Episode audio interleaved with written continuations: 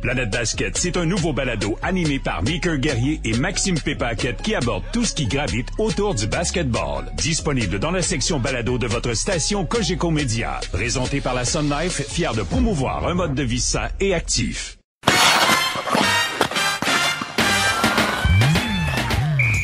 Mesdames et messieurs, bonjour, bienvenue au balado Sortie de zone saison 4, épisode 57 de ce vendredi 14 avril 2023. C'est jour de bilan chez le Canadien de Montréal. Certains diront enfin la saison est terminée, mais c'est peut-être là que le vrai boulot commence pour l'organisation du Canadien. Avec nous, les gars de la presse, Richard Labbé qui est là. Salut Richard. Salut, comment ça va? Ah, ça va super bien. Alexandre Pratt qui est là également. Salut Alexandre. Bonjour messieurs. Et pour le 98.5 FM, Stéphane White qui est là. Salut Stéphane. Salut les gars. Bon, messieurs, écoutez, été, ce fut une très, très grosse journée, longue journée quand même, qui a débuté aux alentours de quoi? 9h30, 10h ce matin. Les joueurs passent dans le vestiaire. Juste, écoutez, une petite remarque, là. Je voyais le point de presse des Flames de Calgary, puis avant que le balado débute, j'en parlais avec Stéphane. Puis Stéphane, on va commencer avec toi. Je voyais le point de presse des, des, euh, des Flames de Calgary et on faisait ça deux par deux, tranquillement pas vite, salle de conférence, on sortait ça fling-flang, merci, bonsoir. J'ai l'impression qu'ici, c'est comme si on avait un nouveau pape ou le premier ministre du Québec est en conférence de presse. C'est assez intense quand même, Stéphane. Là. C'est incroyable. Euh, moi aussi, j'avais la même réflexion en, regardant tout ça aujourd'hui. Et puis, euh, ben, quand j'étais à Chicago, euh, c'était même pas le, le, corps de, gros comme qu'on fait ici. Puis comme je disais à Jérémy tantôt, j'ai comme l'impression que même si ce serait la, crise du verre de là, ça serait pas aussi aussi gros. Et puis, non, c'est c'est c'est-tu démesuré? Je sais pas, mais c'est une bonne question. Ouais, c'est-tu démesuré? Je sais pas. Moi, Alexandre Pratt, est-ce que tu trouves ça démesuré, cette journée-là? Non, pas du tout, en fait, parce que c'est la dernière fois qu'on va parler aux joueurs avant, euh, avant le mois de septembre. Puis en plus, il y en a à qui on parle souvent dans une saison. Tu Suzuki, on les parle souvent, mais là, il y a des joueurs à qui on parle rarement. Tu sais, c'est des gars qui sortent pas euh, dans le vestiaire nécessairement après tous les matchs ou quand ils sortent, ils vont parler du match, mais ils parlent pas de la situation personnelle à eux. Fait que, c'est une occasion aussi pour les joueurs de passer des messages, des fois vers la direction, publiquement, alors qu'ils n'ont pas l'opportunité de le faire après un match ou viennent de perdre 5-2. Oui, c'est aussi euh, l'occasion des joueurs aussi de s'adresser directement, même euh, aux partisans dans ces exercices-là. Non, je trouve pas que c'est démesuré. OK, parfait. Savez-vous ce qu'on va faire aujourd'hui? C'est fort simple. Là. Écoute, les joueurs ont parlé depuis ce matin, les dirigeants ont parlé également. Ce qu'on va faire, c'est qu'on va débuter avec euh, la direction du Canadien, Jeff Gorton et Kent Hughes, euh, qui ont rencontré les derniers à avoir rencontré les médias. Richard, je commence avec toi. Qu'est-ce que tu sors comme conclusion de cette rencontre-là avec Kent Hughes et Jeff Gorton? Ben, écoute, premièrement, euh, et, ça, je pense que c'est une bonne nouvelle pour les partisans. Je pense que la question des blessés euh, a vraiment euh, été au cœur des préoccupations et sera au cœur des préoccupations. On clairement et Jeff Gordon et Kent Hughes reconnaissent qu'il y a un problème, dans le sens où le Canadien, on s'en souvient, l'an passé, avait fini au premier rang des, des matchs ratés pour cause de blessures. Ça va être la même chose encore une fois cette saison et on reconnaît qu'il y a quelque chose qui marche pas. Tu sais, c'est ça, là, on va, je pense, probablement s'asseoir au cours des prochaines semaines, tenter de mettre le doigt dessus. Mais on reconnaît que la fonction de, la, fonction de faire présentement, la façon de faire, pardon, euh, doit changer. Donc ça, je, trouve ça important parce que il y a eu beaucoup de, de, cas cette année où la gestion des blessures, je pense, chez le Canadien de Montréal a été probablement un problème. Euh, il y a Monahan lui-même tantôt qui en parlait dans le versailles, qui disait, regarde, moi, j'étais blessé début décembre, j'ai un match contre Calgary, je sais que je suis blessé, je veux jouer pareil, ah, c'est de ma faute. Ben oui, euh, c'est de sa faute, mais en même temps, je pense que la direction du Canadien est consciente que peut-être que par le futur, il faudra que quelqu'un, quelque part, dise, hey, en passant, euh, on, comprend que tu es un guerrier, puis on comprend que tu as le goût de jouer, mais euh, nous autres, on va décider à ta place qu'est-ce qui est mieux pour toi. Puis si, tu peux prendre deux semaines, euh, par exemple, pour te reposer, puis là, ça, veut dire que tu vas être à 100% ben je pense qu'on va on va repenser cette façon de faire là puis pour moi je retiens beaucoup ça parce que ça a été clairement un problème au cours des deux dernières saisons et là enfin du côté de la direction, on semble être conscient de ça. C'est une bonne nouvelle. Ouais, Stéphane, on s'en parlait. Il y a une coupe de blessés quand même chez les Canadiens cette année. Là. Ben, c'est, c'est, c'est incroyable. Écoute, c'est, bien beau de dire on, on, était malchanceux, là, mais c'est plus que ça. J'en ai compté, et incluant euh, Paul Byron, Carey Price, j'en ai compté 21 qui ont manqué au moins 7 matchs.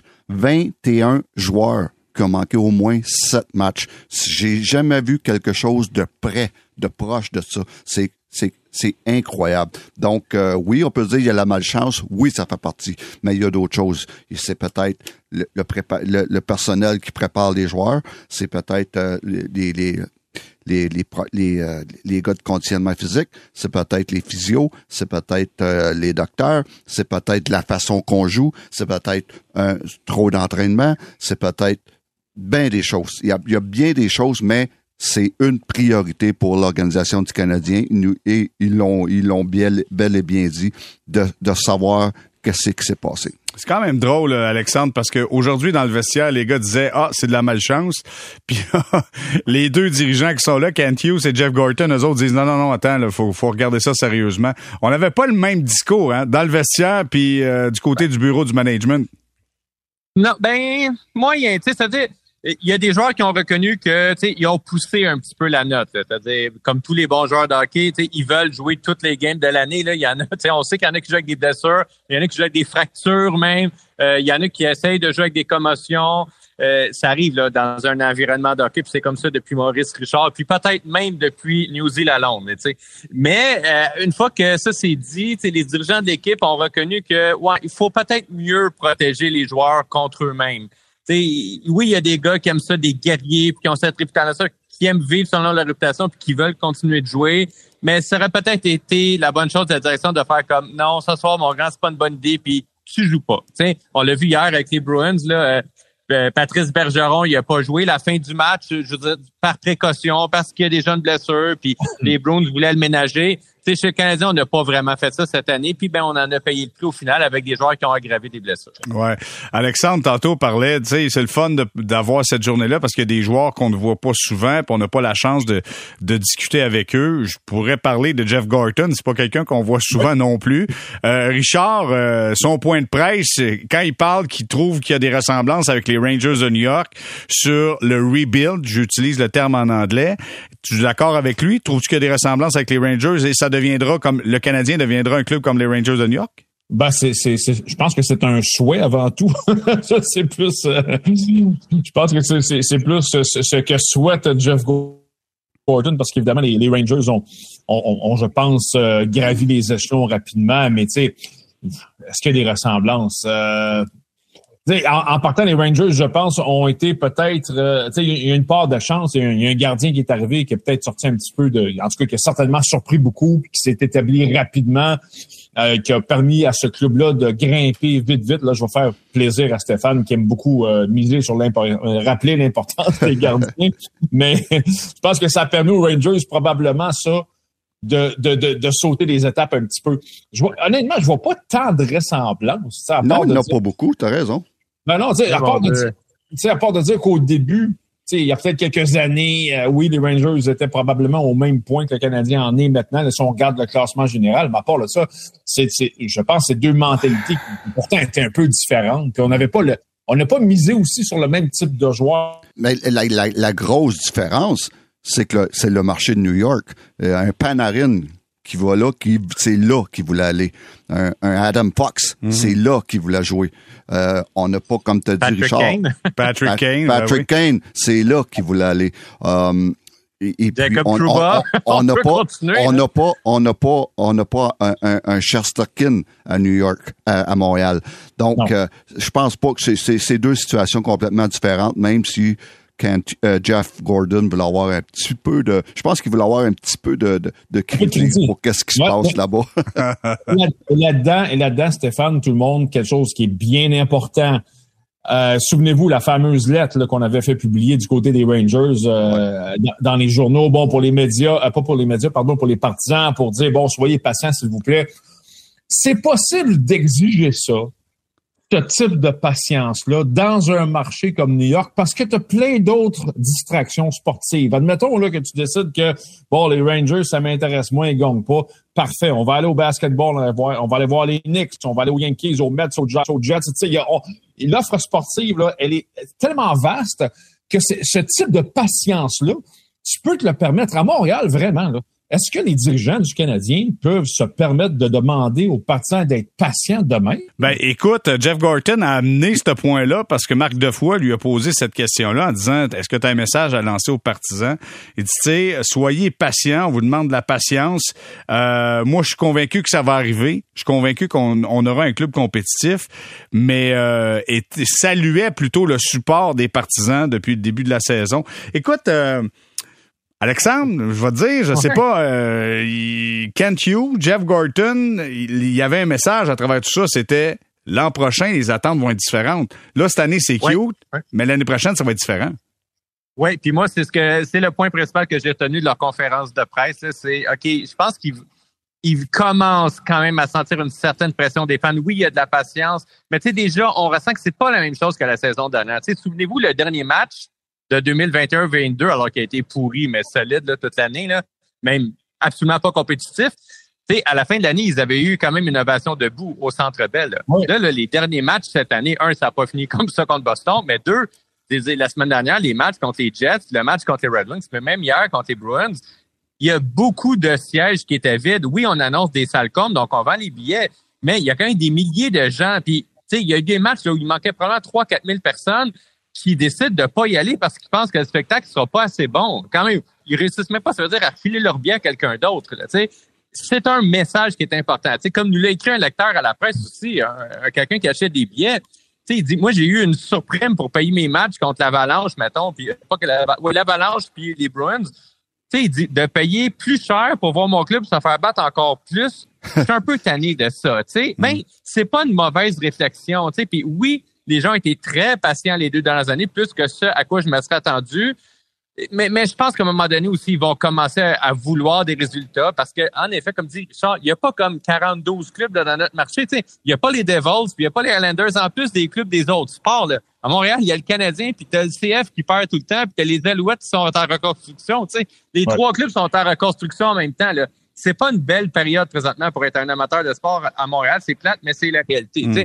Donc, quand ils disent oui, les attentes vont augmenter, je suis d'accord avec eux là-dessus. Écoutez, là, il y a un seul attaquant d'équipe qui a fait 40 points cette année. Je, suis d'accord, il y a des blessures, puis sûrement que Caulfield puis Dak auraient atteint la marque. Là. Mais mm. chez les vétérans, hey, des gars, là, des gars payant de 4 millions là, qui font pas 40 points, il y en a un méchant paquet dans le club, tu sais. Puis ça aussi, les attentes envers ces gars-là, ceux qui vont rester à Montréal, elles vont être beaucoup plus élevées l'année prochaine. Et la masse salariale sur les deux derniers trios, ça va être terrible l'année prochaine, à moins qu'ils réussissent un grand ménage cette année. Fait que je suis d'accord avec eux. Là-dessus, c'est un regard lucide de dire euh, oui, les attentes vont être plus élevées l'année prochaine. Fait que j'aime les entendre dire ça honnêtement. Là où je trouve qu'ils sont moins lucides, c'est quand ils disent euh, par exemple, de faire des comparaisons avec les Rangers. Je pense que c'est réaliste. Les Rangers ont eu, grosso modo, là, Trouba, Fox, euh, Panarin, puis euh, Kane compte à peu près rien. Ça n'arrivera pas à Montréal. C'est pas vrai que les gens ils font la ligne à Dorval, je veux dire, pour venir faire des rencontres avec euh, hey.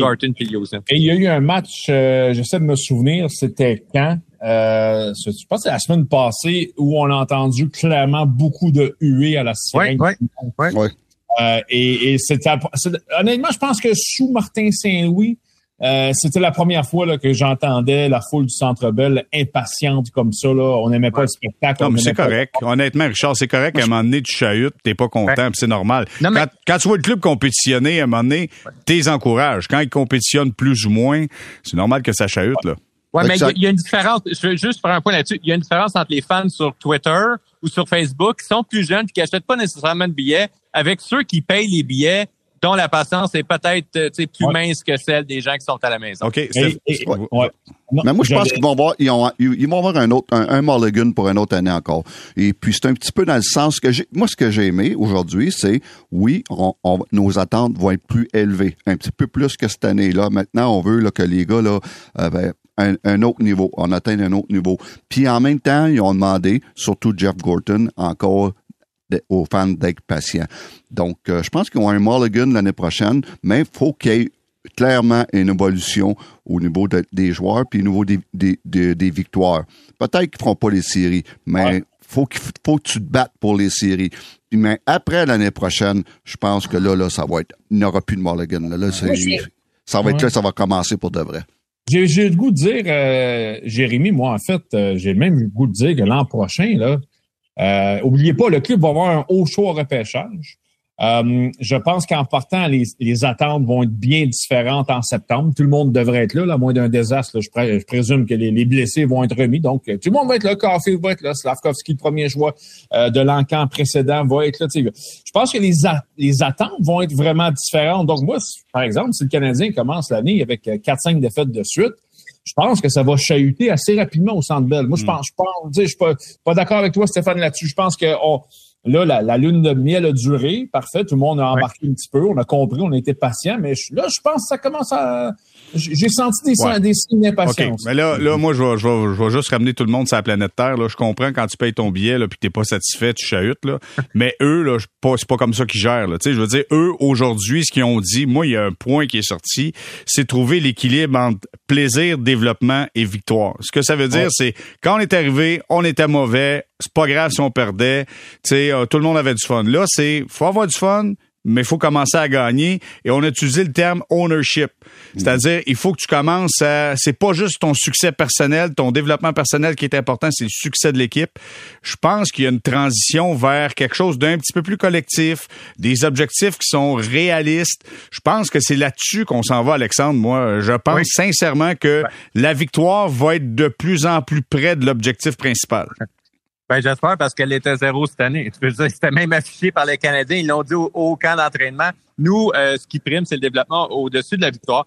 bon, c'est correct dans une année comme celle-ci. Puis s'il y avait une année pocher, c'était celle-ci à cause de la sais. Maintenant, je suis d'accord. Ça, c'est une très bonne interprétation de la direction. Parce que c'est vrai que les Canadiens ont eu énormément de recrues. J'ai perdu le compte, là, mais je pense qu'on a eu comme 9 ou 10 là, au fil de l'année. C'est vrai que quand tu es recru, quand tu rentres dans l'alignement, c'est pas le plan de match qui est important que regarde, moi, je vais leur montrer que je suis capable d'être dans la Ligue nationale, puis, euh, puis, puis tu joues peut-être de façon un petit peu plus individualiste pour faire ta marque. Puis on l'a vu, il y a plein de joueurs qui ont tenu ce discours-là dans les dernières semaines. sais, Jack Harry, par exemple, ah, je voulais faire ma place, je voulais faire mes preuves. sais, on a entendu ce discours-là aussi. C'est correct, tu as prouvé que tu as ta place dans l'équipe, mais une fois, c'est pas comment je dirais, c'est pas un style de jeu que tu peux avoir toute ta carrière par la suite. Après ça, il faut que tu te moules dans le style de jeu. Ça, c'était comme, c'est vraiment une réponse très intéressante. C'est une philosophie qui est intéressante aussi. Euh, Richard, comment toi tu interprètes les propos de Jeff Gorton quand il dit, tu sais, voyons cet été, connaissant Kent Hughes, nous serons agressifs au prochain repêchage. Nous avons les choix, nous avons les jeunes joueurs. Faut regarder ce qu'on a fait avec Kirby Dack. Peut-être qu'on va se diriger ce côté-là. Comment tu as saisi ce message-là, toi? Ben, c'est sûr qu'il va y avoir des changements, c'est ça que j'ai compris. Là, il, y a, eu ça. Oubliez pas, encore une fois, euh, je, suis le seul, le seul à avoir remarqué que Kent Hughes a fait une allusion, encore une fois, à Josh Anderson, euh, qui, euh, qui, c'est pas la première fois là, que ça là, qu'il aurait bien l'intérêt là, pour, pour ce joueur Est-ce que tu veux dire, veux-tu dire qu'il essaie de passer un message au reste de la ligue? Ben, écoute, c'est drôle parce que juste avant, plus tôt ce matin, euh, Josh Anderson est venu parler dans, dans, les, dans le vestiaire euh, et puis il a été un petit peu indisposé quand il y a un collègue qui, qui a soulevé la, la question à, savoir est-ce que ça se pourrait peut-être que à déménager cet été, tu sais, ça, ça, l'agace, mais c'est son propre DG, c'est pas la première fois là qu'il est son propre DG. Ouais, mais là, attends, attends, Richard Kent Hughes a parlé du développement parce qu'il a dit, tu sais, on développe nos jeunes, mais il y a des vétérans, puis il a dit, tu sais, entre autres, euh, Josh Anderson s'est tellement amélioré, Martin Sello a travaillé avec lui, ah s'est ben amélioré, il vantait, il vantait son amélioration. Ah donc, mais c'est ça. c'est ça que tu vas faire. Si tu as une voiture à vendre, Jérémy, tu, vas me dire qu'elle va très bien, cette voiture-là. Là. Ah non, clairement, ben oui, c'est sûr. ben, c'est un petit peu ça. alors, pour revenir à ce que tu disais, je pense que oui, je pense qu'on va être actif chez le Canadien cet été. Il va y avoir des départs. Euh, mais on va être actif dans un but de s'améliorer, je pense, plus rapidement qu'on croit. Je, euh, Là, on a des, des discours, là, tout, à l'heure, on se fait dire, bon, entre autres, même hier, euh, Martin Saint-Louis disait, bon, euh, on est dans la bonne direction, je sais pas combien de temps que ça va prendre, mais on, va arriver, puis ça, ça donne l'impression que ça va être long. Mais en même temps, je pense que tout le monde chez le Canadien est parfaitement conscient que ça, ça peut pas être trop long non plus. Tu peux pas euh, prendre 5 ans, 6 ans, 7 ans pour virer ça de bord. Là. Tu sais, ça, ça prend des résultats quand même assez rapidement. Tu n'es pas au hockey, euh, au, hockey mineur. Là. mais, mais, mais, Richard, on est meilleur que déjà qu'on pense. On est déjà meilleur qu'on pense. Et puis, euh, ça, c'est clair. On est, et puis je, je- je garde mon même discours que depuis le, le- le match numéro un. Cette équipe-là est moins pire qu'on pense. Et puis, si cette, cette équipe-là aurait été en santé, je peux te dire une affaire, OK. on, on, on- je dis pas qu'on aurait été dans les séries, mais on serait battu pour les séries. OK, ben là, attends, Stéphane. Là, OK, d'abord. Là, tu devances, là, on avait un sujet là-dessus, mais on part la chicane officiellement. là. Écoutez bien ça. Ce matin, mon cher ami Richard Labbé, dans la presse, tu dis, même avec les blessés, le Canadien n'aurait pas fait mieux. C'est ce que tu as écrit. Je vais avoir votre point de vue là-dessus. Richard, Oh non, non, attends. on va y aller avec l'accusé en premier. Richard, je te laisse, je te laisse expliquer ton point de vue. Euh, T'as-tu dit l'accusé? c'est ça Oui, oui, ben, c'est clair. Je suis tellement pas d'accord avec toi, mais vas-y. Oui, ben écoute, c'est parce que euh, je pense qu'on a, on a un petit mirage, c'est-à-dire qu'en début de saison, et, et je pense qu'on en parlait d'ailleurs ensemble euh, à cette antenne, euh, tout le monde, tout le monde jouait bien, tout le monde, je pense, jouait mieux qu'on que, que ce, qu'on pouvait s'attendre. Puis ça allait pas durer 82 matchs, là. C'est sûr et certain. J'entendais des gens ce matin qui me disaient Ah, si Sean Monahan avait été là toute l'année, mais un instant, là, Sean Monahan jouait très bien, mais Faites-moi pas à croire que Sean Monahan aurait fait ça pendant 82 matchs. Là. Euh, moi, c'est un peu ça. Je pense qu'à un moment donné, le, le, le naturel serait revenu au galop. Euh, probablement que le Canadien aurait pas fini 28e au classement général.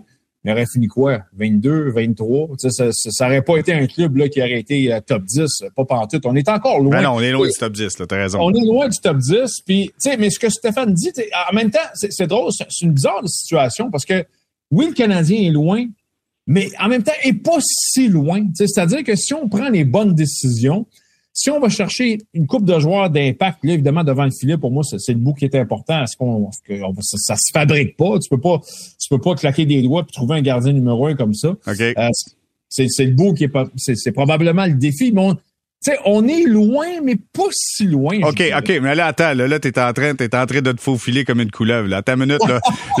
je, veux entendre Stéphane là-dessus. Bon, je répète ce que Richard a dit. Même avec les blessés, le Canadien n'aurait pas fait mieux. Est-ce que t'es d'accord avec ça? Totalement en désaccord. Totalement. Je, je, je, je l'ai dit tantôt, 21 joueurs qui ont manqué au moins ce match.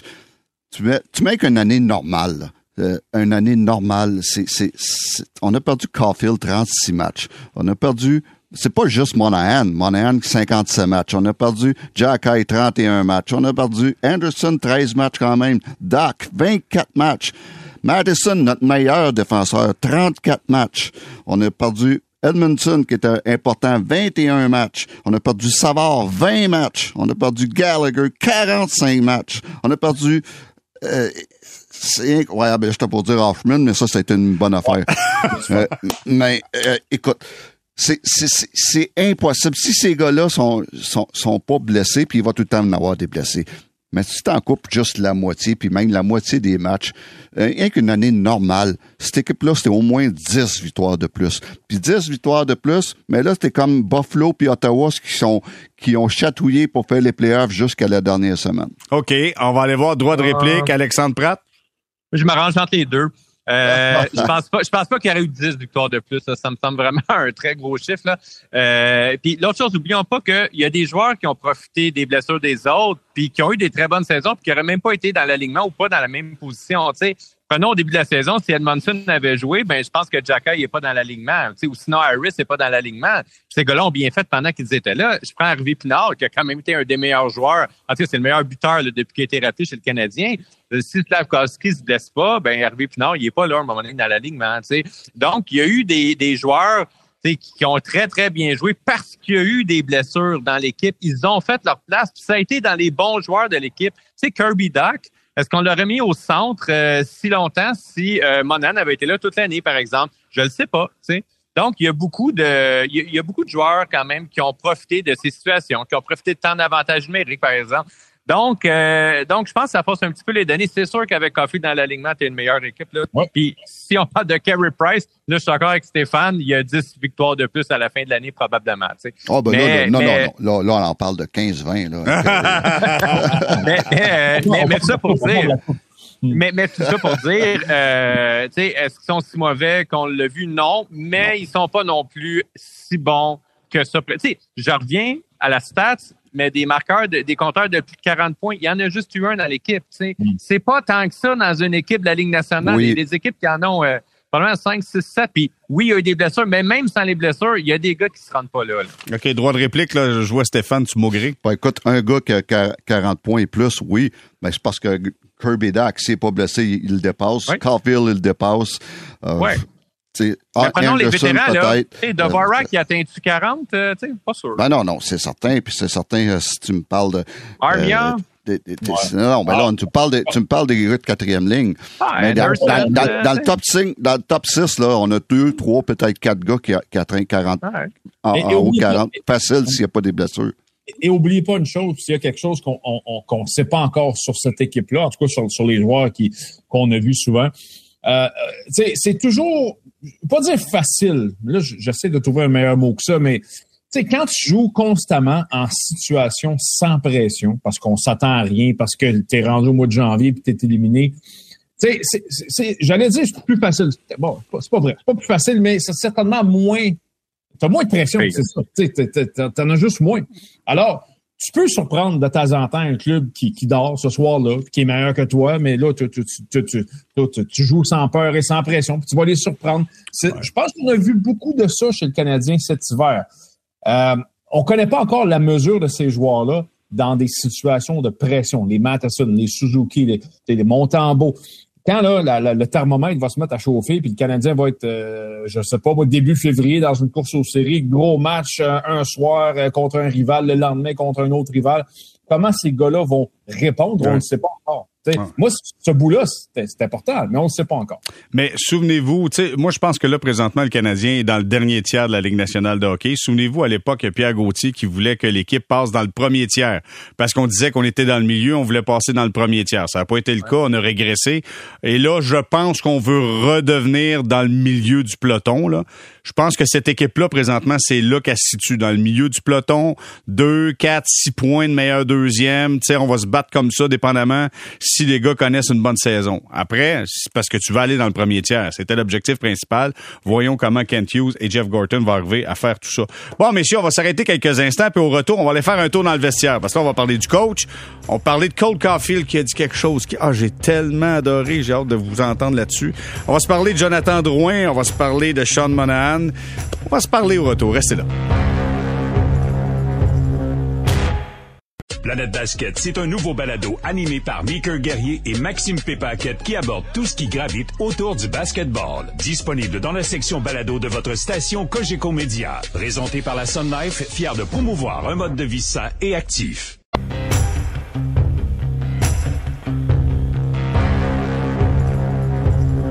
On est de retour au balado Sortie de zone saison 4, épisode 57, en compagnie de Richard Labbé, Alexandre Pratt et Stéphane White. Messieurs, je veux commencer avec le vestiaire du Canadien. Là, on a parlé de l'état-major, on a parlé de la direction, euh, Jeff Gorton et Kent Hughes. Je veux, et je commence avec Stéphane, euh, ton appréciation de la première année complète de Martin Saint-Louis. Ouais, écoute, euh, il a appris beaucoup, beaucoup, mais j'ai aimé aimé son année. Honnêtement, là, c'est il arrive dans dans la dans le la job de, de coach dans le dans une, une situation, dans un contexte parfait où ce que lui il apprend avec ses, ses joueurs et puis il apprend dans une situation où ce qu'on on l'a répété depuis le début, euh, pas beaucoup de pression cette saison. Donc euh, c'est parfait. Et puis euh, j'aime j'aime la fraîcheur. J'aime c'est un, un coach moderne. C'est un coach qui a une bonne communication. Euh, c'est un gars qui a des idées hors de la boîte. Euh, non, écoute. euh, puis j'aime aussi qui a, qui a avoué souvent, il dit ah là-dessus j'ai appris, puis là-dessus oh j'ai fait une erreur.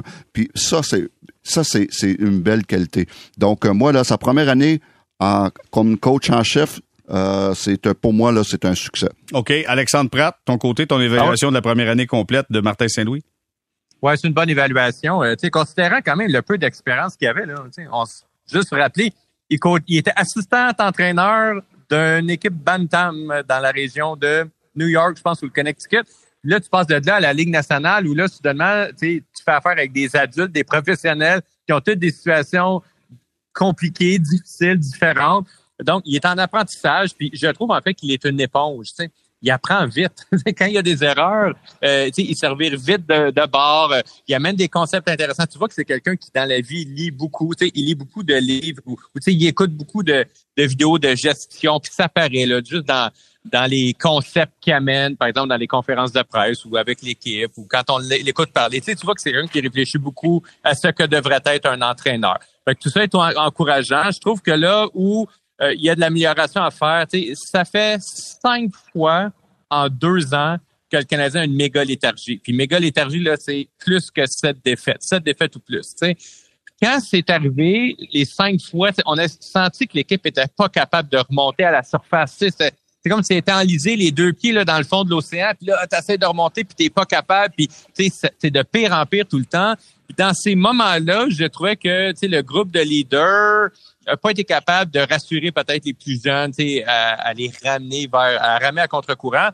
Et je ne sais pas comment il va gérer ces situations-là dans le futur, mais ça peut pas se répéter ad vitam. C'était jamais arrivé chez le Canadien entre 1941 puis 2017.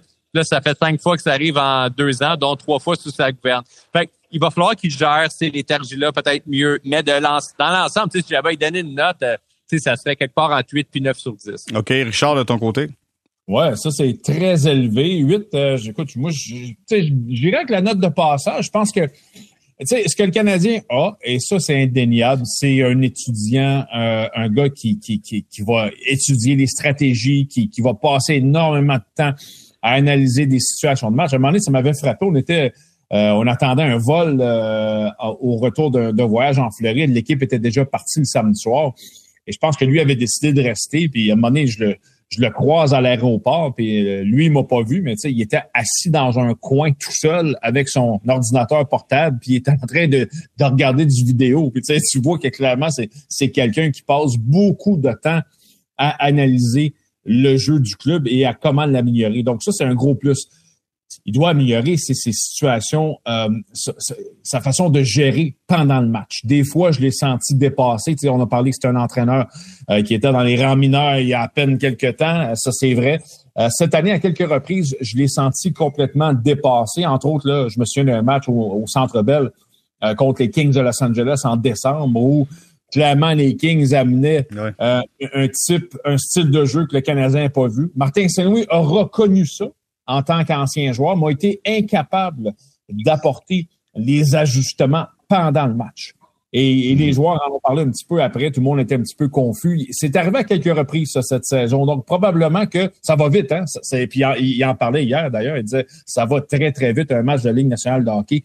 Ben c'est ça, lui doit vraiment améliorer ça. C'est pas facile parce qu'effectivement tu as deux, trois secondes des fois pour prendre une décision. Tu as un arrêt de jeu rapidement, il faut que tu communiques ta nouvelle stratégie à, un trio ou un duo de défenseurs ça va vite. Je pense que ce bout-là, il doit l'améliorer. OK, donc euh, Alexandre a donné un 8, Richard est plus sévère, donne un 6. Euh, puis Stéphane, écoute, t'as pas donné de note, vas-y donc sur 10. Ouais, je voyais avec un 7. Euh, un 7 pour être entre les deux. Mais oui, mais, mais qu'est-ce qui manque, c'est de l'expérience. Et puis, tu sais, de l'expérience, Alex disait quand tu as une série de défaites puis que tu n'es pas capable de trouver une solution pour t'en sortir tout de suite, mais ça, c'est de l'expérience. Les, prochaines fois, il va dire OK, oui, dans telle série de défaites qu'on avait eues l'année passée, c'était passé telle, telle, telle chose. Là, il va peut-être être plus capable de réagir. Mais quand tu ne sais pas, tu l'as jamais vécu comme coach, euh, tu, cherches, tu cherches, tu fais, n'importe quoi. Autre chose que j'aimerais qu'il s'améliore comme entraîneur, c'est euh, au niveau de sa zone défensive. Euh, encore une fois, cette saison, j'ai pas aimé la façon que le Canadien joue. Euh, dans leur zone. Ça a souvent l'air désorganisé.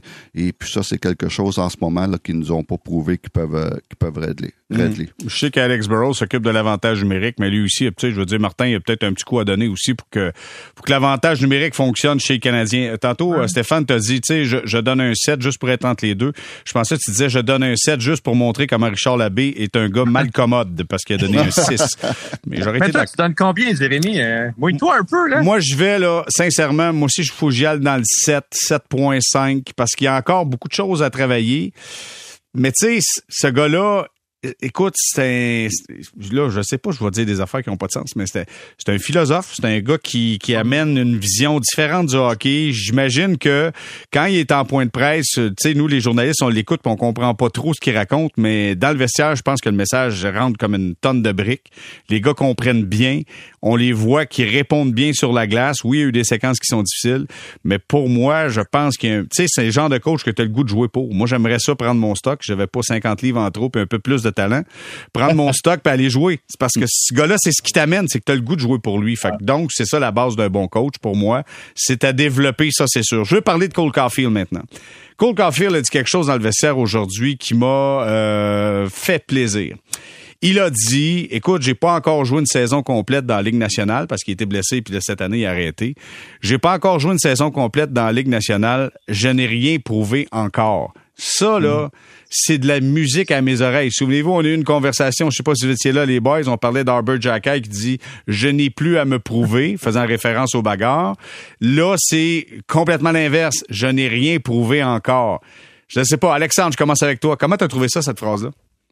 Ah non, mais c'est le fun d'entendre, mais je pense qu'il y a comme un petit peu de fausse modestie là-dedans. Là. Euh, tu sais, je penses? Il là, qui est, ben, il, non, mais je pense, oui, oui, c'est quand même, c'est quelqu'un de réaliste, quand même, Cole Caulfield. Puis euh, il, il, sait qu'il est capable de marquer. Il sait, euh, c'est quelqu'un qui a confiance en lui, qui dégage une confiance. sais, on en a parlé dans le dernier balado, mais moi j'aime ce genre de joueur-là.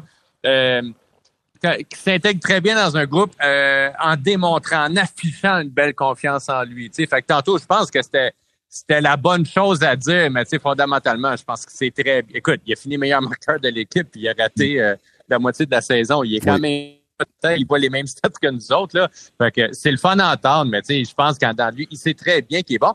Et, là où c'est intéressant, c'est sur 82 matchs, est-ce qu'il y aurait le souffle d'avoir le même rythme de production qu'il avait? Ça, c'est vrai qu'il le sait pas. Il va le découvrir dans les prochaines années. Mais moi, s'il y a un joueur dans toute l'organisation à qui j'ai confiance, c'est lui.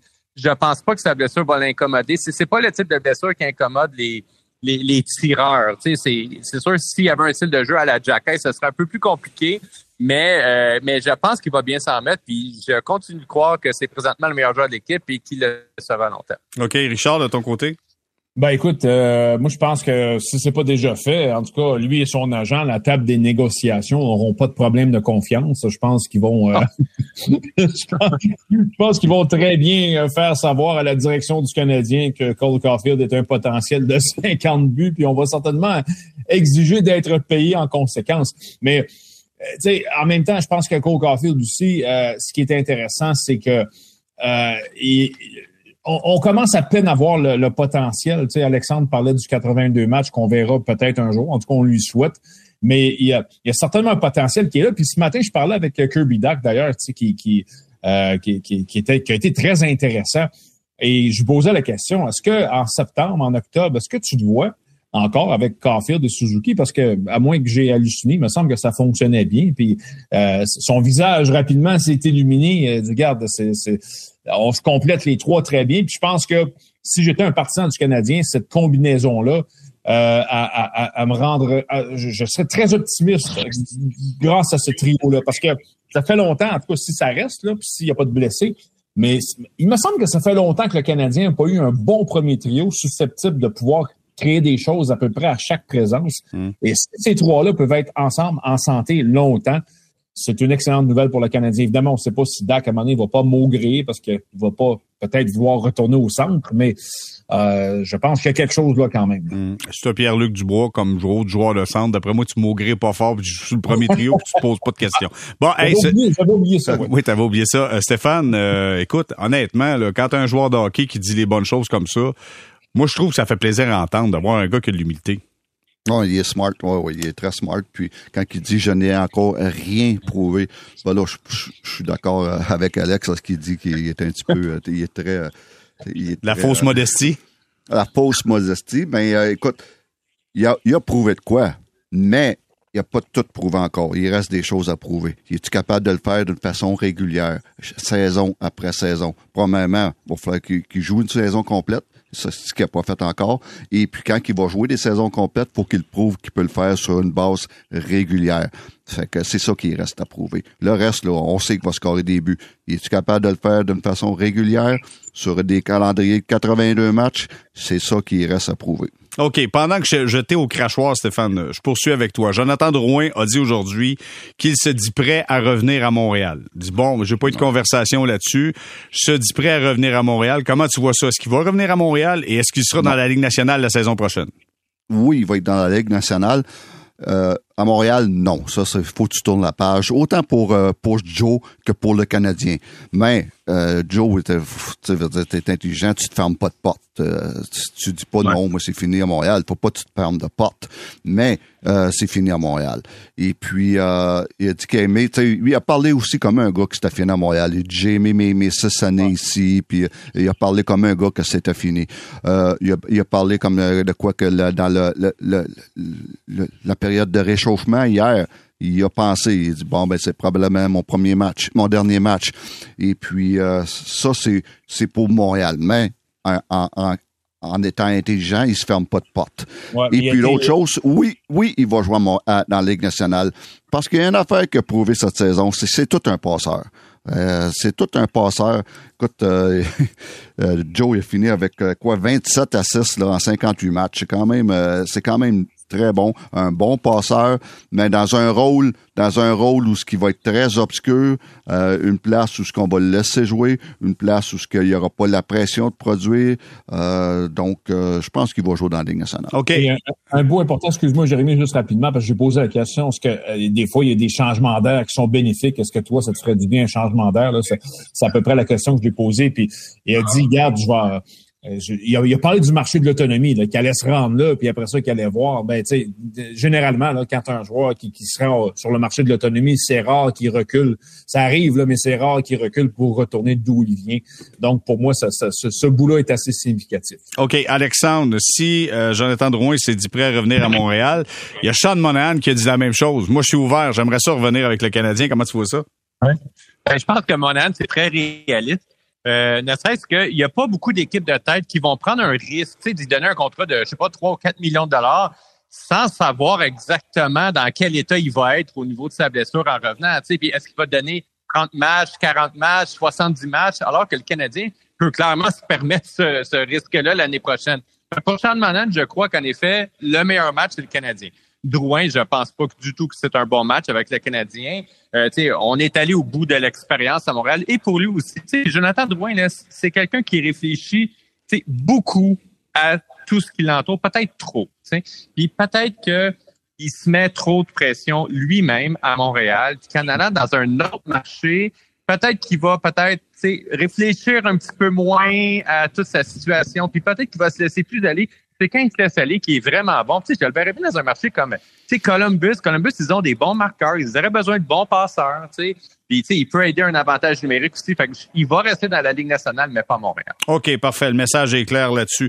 Messieurs, on va s'arrêter quelques instants pour retour. Euh, il y en a qui sont pas contents d'avoir fait, d'avoir raté les séries de fin de saison. C'est le cas, entre autres, des Penguins de Pittsburgh pour la première fois depuis, euh, depuis, écoute, ça fait quoi, 16 ans que les Penguins faisaient des séries, à moins que je me trompe, là?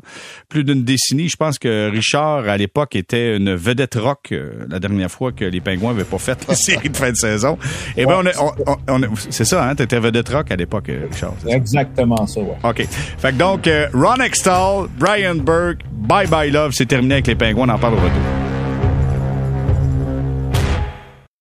Planète Basket, c'est un nouveau balado animé par Meeker Guerrier et Maxime Pépaquette qui aborde tout ce qui gravite autour du basketball. Disponible dans la section balado de votre station Cogeco Média. Présenté par la Sun Life, fier de promouvoir un mode de vie sain et actif. Commandité par Merck Canada. Saviez-vous qu'environ 75% des Canadiens sexuellement actifs contracteront le virus du papillome humain, ou VPH, au cours de leur vie? Le VPH est responsable de près de 100% des cas de cancer du col de l'utérus, de jusqu'à 90% des cas de cancer de l'anus et de plus de 90% des cas de verrues génitales. Maintenant, imaginez que vous pourriez aider à prévenir certaines maladies et cancers liés au VPH grâce à un vaccin. Le fait est que vous pouvez le faire. Gardasil 9 fait le tout premier et le seul vaccin qui contribue à la protection contre neuf types de VPH. Il contribue à prévenir les verrues génitales et le cancer de l'anus chez les hommes et les femmes, ainsi que les cancers du col de l'utérus, de la vulve et du vagin chez les femmes causés par certains types de VPH. Communiquez avec votre professionnel de la santé. Et si vous avez entre 18 et 45 ans, faites-vous vacciner avec Gardasil 9. Et si vous avez des enfants de 9 ans ou plus, faites-les vacciner aussi. Gardasil 9 ne traite pas les infections, les cancers et les maladies causées par le VPH et peut ne pas conférer une protection à toutes les personnes vaccinées. Des effets secondaires et des réactions allergiques peuvent survenir. Demandez à votre professionnel de la santé si Gardasil 9 vous convient. Consultez gardasil9.ca pour en savoir plus.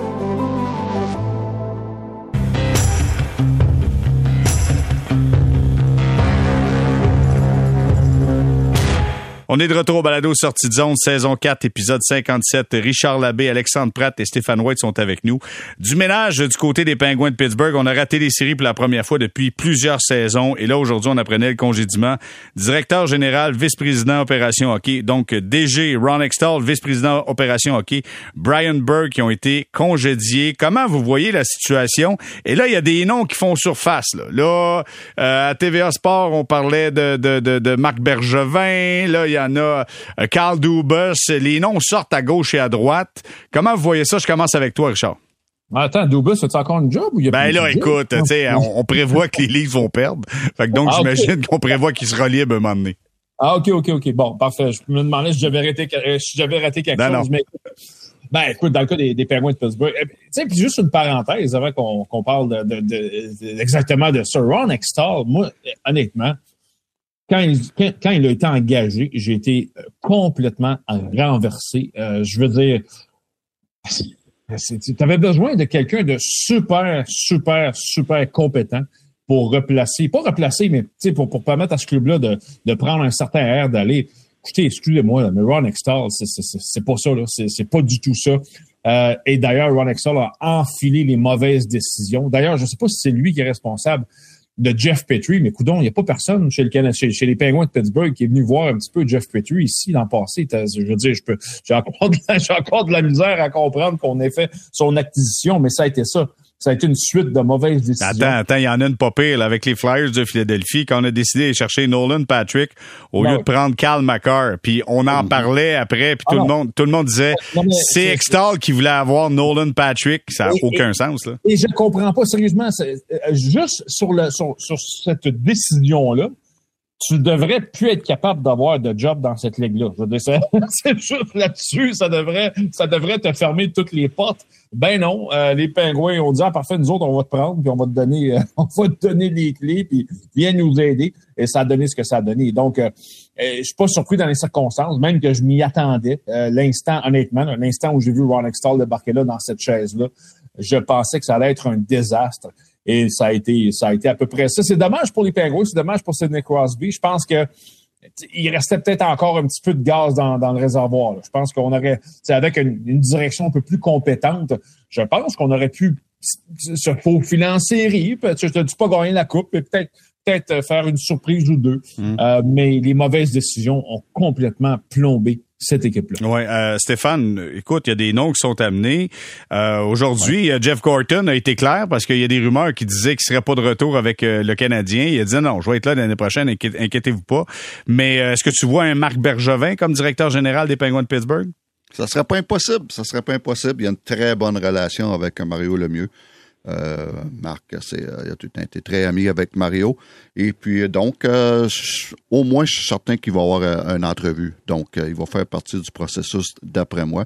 Mais écoute, écoute, c'est, Ron Extall, tu veux dire, au début de la saison, tout le monde disait bravo, t'as gardé, as gardé les trois gros, le, triangle de euh, Crosby, Malkin et, le temps. Là, tout le monde l'encensait, disait ah, ça, il a fait une bonne job, puis on lui donne une dernière chance, tout ça.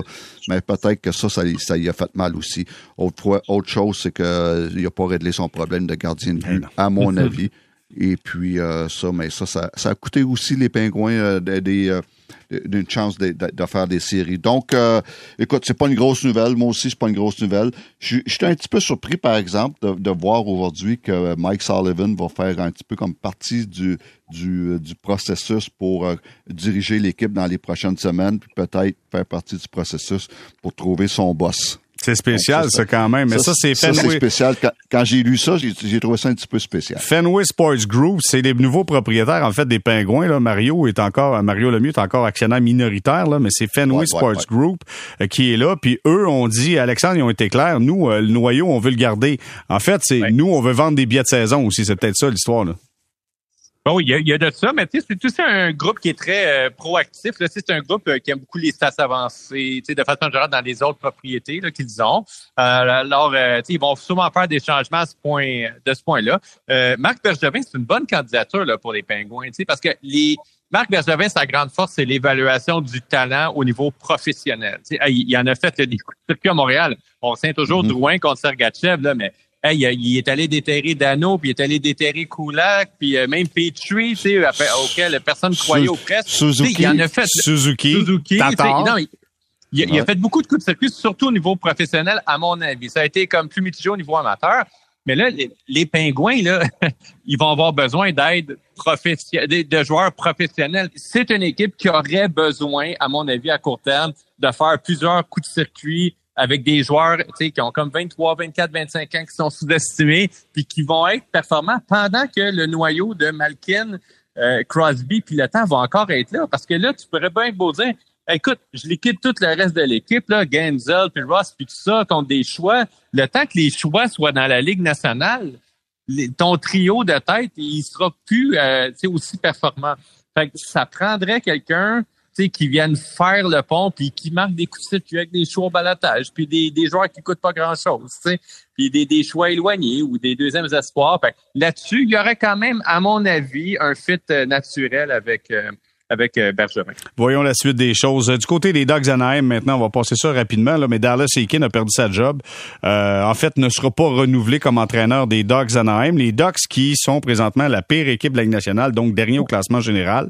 Eux qui ont le plus de chances dans la loterie pour obtenir euh, Corner Bedard. Écoute, euh, c'est une franchise qui a perdu de son lustre un peu au courant des dernières années. On a vu euh, depuis le départ de, de, de, Perry, Getzlaff, tout ça. C'est une grande franchise qui a perdu euh, perdu beaucoup de lustre, Richard. Sincèrement, va falloir. C'est-tu qu'on a un bédard avec un nouveau coach qui va faire que cette franchise-là va redevenir une grande franchise de la nationale? Euh, ben, grande franchise. c'est quand même gagné la coupe, là. Ah, c'est un bien grand mot. Ben, écoute, n'importe où Corner Bedard va aider, va aller, ça va aider. Puis évidemment, dans ce coin-là, c'est pas facile de, se démarquer pour les Ducks dans ce marché-là. on parlait tout à l'heure des Rangers qui, euh, qui jouent à New York dans un gros marché. Ben, eux autres, le sud de la Californie, euh, l'offre sportive, elle est très, très, très importante. Et pour les Ducks, tu, peux tomber rapidement dans l'oubli si tu es 32e trop longtemps. Alors, eux autres, c'est sûr que Connor Bedard, ça leur ferait euh, grand bien mais ça va être long là. Euh, même même si Connor Bedard débarque là, euh, ça sera pas l'année prochaine que ce club va être soudainement un prétendant. Euh, tu as parlé des Getzlav, des Perry, ça, ça, ça a été la fin du cycle. Euh, la plupart des clubs doivent vivre ça, mais eux, la transition se fait vraiment lentement. Hmm. Si on parle de la fin d'un cycle, on peut parler des Blackhawks de Chicago.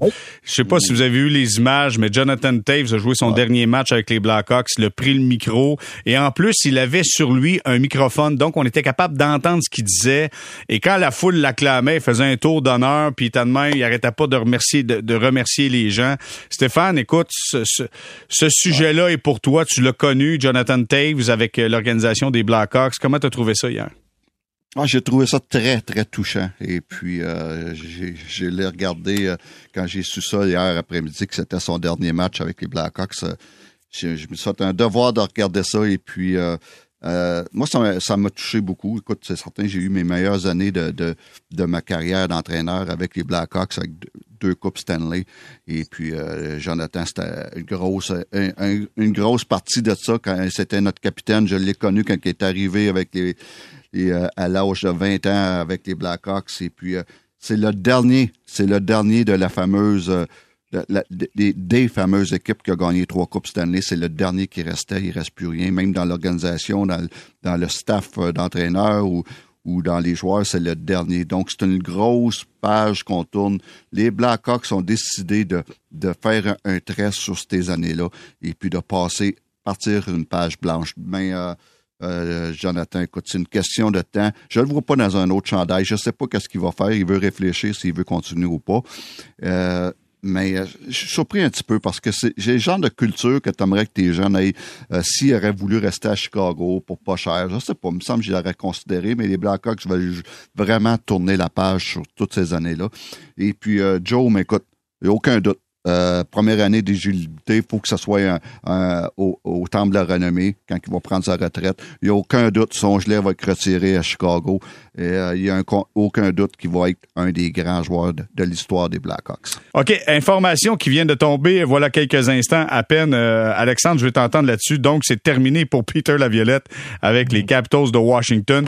c'est pas une grande surprise, ça. Non, non, puis c'est une organisation qui avait des attentes pour cette saison, puis c'est une organisation dans laquelle euh, eux, ils s'auto-évaluent en fonction des victoires, puis pas en fonction du développement des joueurs comme le Canadien. Ils n'ont pas eu les résultats escomptés. Donc, euh, c'est la Violette euh, qui est cop parce que parce que c'est une organisation dans laquelle ça va être plutôt difficile de congédier tous des joueurs qui ont beaucoup de gros contrats plutôt que l'entraîneur. Fait que dans ce cas-ci, c'est tout simplement l'entraîneur qui, le grand classique, paie pour les insuccès de son équipe. Fait que ça sera la vase des coachs au courant des euh, prochaines semaines, ça c'est sûr et certain. Bon, mais messieurs, je vous remercie énormément. Ça conclut notre épisode de 57. Là, je vous le dis, on va tomber en formule série de fin de saison. Lundi, il y aura un balado parce qu'on va faire nos prédictions. Vendredi prochain, ça sera une édition spéciale parce qu'on sera à l'érabilière d'Antoine Roussel du côté du Saguenay. Et après ça, une fois par semaine, on se fait un résumé des séries de fin de saison avec les gars de la presse. Je dis un gros merci à Richard Labbé d'avoir été avec nous. Merci beaucoup, Richard.